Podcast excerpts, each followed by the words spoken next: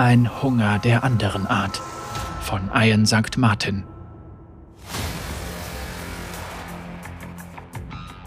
Mit einem Kuss meiner Frau auf den Lippen und meinem Speer auf der Schulter schloss ich mich meinen Kameraden an, als wir zusammen das Dorf verließen.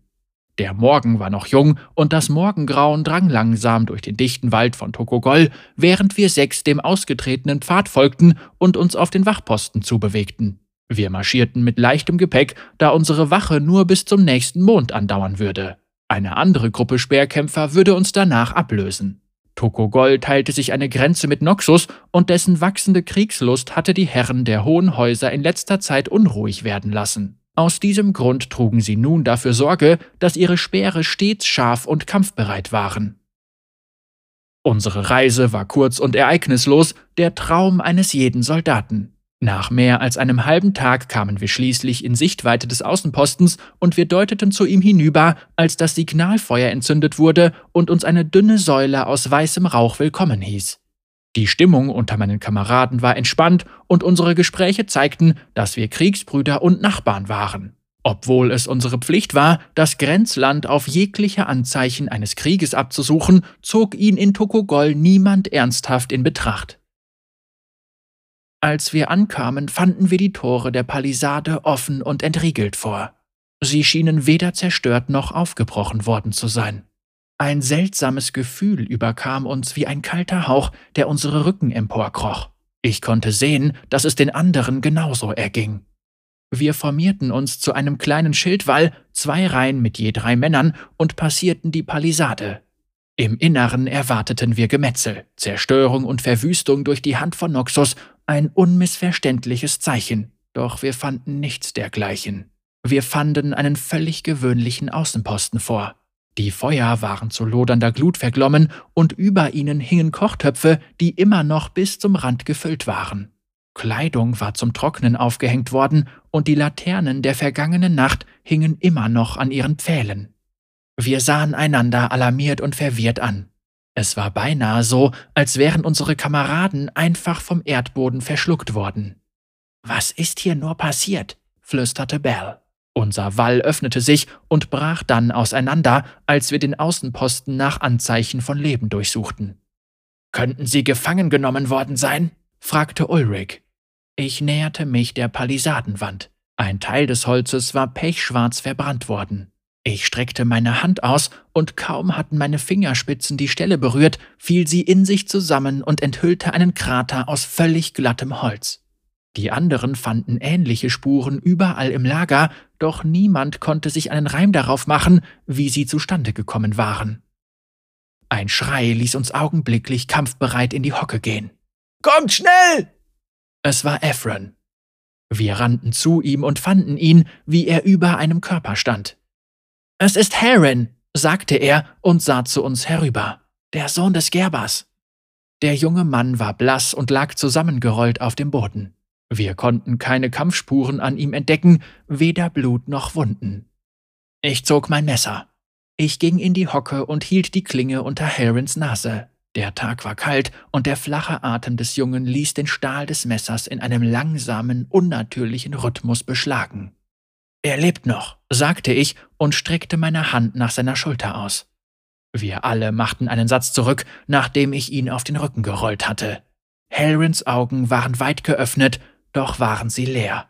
Er schien bei Bewusstsein zu sein, doch sein rechtes Auge starrte dem Himmel entgegen und war völlig leblos. Das war jedoch nicht, was uns so erschreckt hatte. Bei den Göttern, stieß Ulrich aus.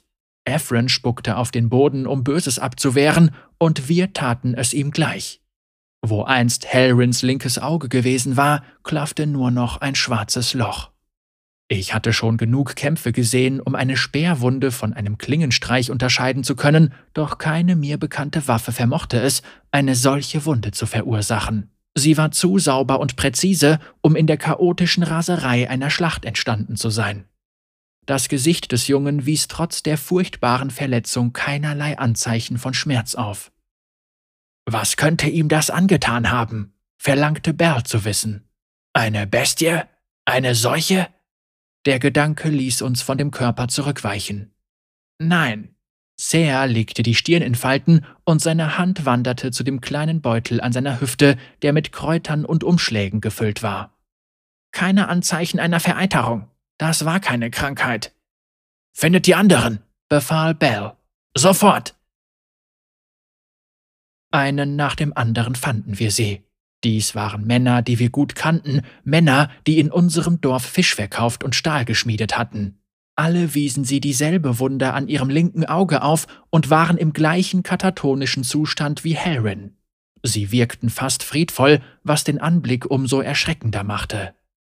Ephron sah zu Bell hinüber. Was machen wir jetzt? Wir müssen eine Warnung schicken, sagte Ulrich. Eine Warnung vor was? fragte Ser. Wir haben keine Ahnung, was hier passiert ist. Sie stritten sich. Ihre Stimmen prallten aufeinander und übertönten sich, doch mehr als ihre Stimmen fiel mir der Geruch von Rauch auf, der in der Luft hing. Wartet! Die anderen verstummten und sahen mich an. Ich schluckte.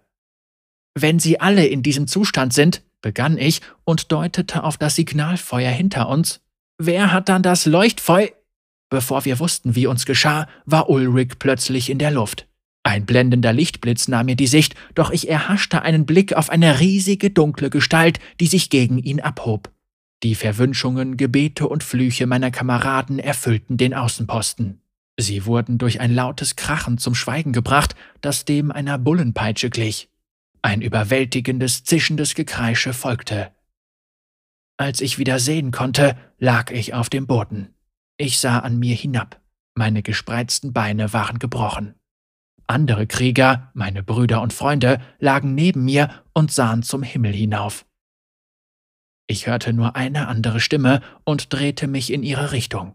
Mir blieb nichts anderes übrig, als mit anzusehen, wie Ephron, ein Junge von nicht einmal sechzehn Jahren, sich gegen das Monster zur Wehr setzte. In harschem violettem Licht wand er sich unter ihm, bevor sich eines der Glieder des Monsters durch sein Auge in seinen Schädel bohrte. Seine Schreie erstarben, als er, wie all die anderen, zu einer bloßen Hülle verkam. Dann drehte das Monster seinen unheilvollen Blick in meine Richtung. Augenblicklich türmte es sich über mir auf. Ich sah in das einzelne geschwollene Auge hinauf und spürte einen Hunger, der meine Vorstellungskraft bei weitem überstieg. Nicht der Hunger eines fleischlichen Wesens, sondern der einer tiefgründigeren Kreatur. Meine Seele wankte am Rand dieses Abgrunds, als sein gnadenloser Hunger mich hinabzog. Nein, ich bin Hennis Küdarn, ein Krieger und Speer von Tokogol.